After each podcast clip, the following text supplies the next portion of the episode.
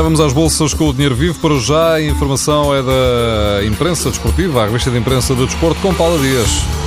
Foi um golo limpo, limpinho. Os jornais desportivos são unânimes apontando o erro do árbitro auxiliar que anulou um golo a Brahimi no jogo de ontem à noite com o Aroca. O Futebol do Porto perdeu em casa pela primeira vez para o campeonato e Maicon não foi poupado. Uma falha do brasileiro resultou no segundo gol do Aroca. Maicon acabou por sair lesionado debaixo de um coro de assobios. O jornal O Jogo destaca, além do erro grave da arbitragem, o disparate de Maicon. O diretor do jornal escreve esta manhã que o central brasileiro está aquém dos requisitos e talvez não seja o único, era, e era uma questão de tempo até que Peseiro se visse confrontado com uma insuficiência que o clube não resolveu na janela de transferências. Além disso, e olhando para a arbitragem de ontem, o diretor do jornal escreve também que a cinco dias do Clássico da Luz, e por muito higiênico que seja abster-se de participar no arraial dos árbitros, o silêncio dos dirigentes do Futebol do Porto entrega a arena ao Sporting e ao Benfica. José Manuel Ribeiro entende que a elevação fica bem e recomenda-se.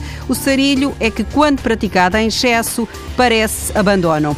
A bola sublinha que esta derrota caseira antes do jogo com o Benfica é um mau prenúncio para o clássico. Santos Neves escreve no editorial da bola que o Porto está metido num enorme sarilho. O Aroca saiu do Dragão com uma vitória, com uma vitória histórica e Walter Gonzalez, o paraguai, o reforço de inverno do Aroca, fez dois golos. O primeiro foi Speedy Gonzalez, logo aos 10 segundos. Ele diz que gosta de marcar golos, especialmente às equipas grandes. Antes do jogo em Alvalade com o Rio Ave, os jornais destacam as ideias de Jesus. O treinador do Sporting quer recuperar a liderança e diz que esta pressão é boa para o Sporting. Quem lhe dera ter de defender o primeiro lugar até ao fim.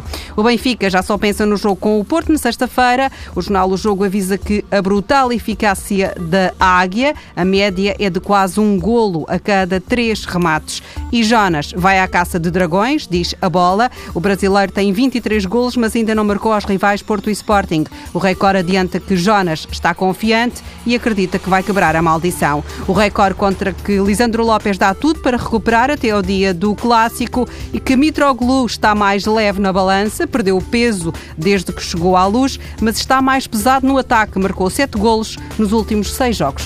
A revista de imprensa do desporto com Paula Dias.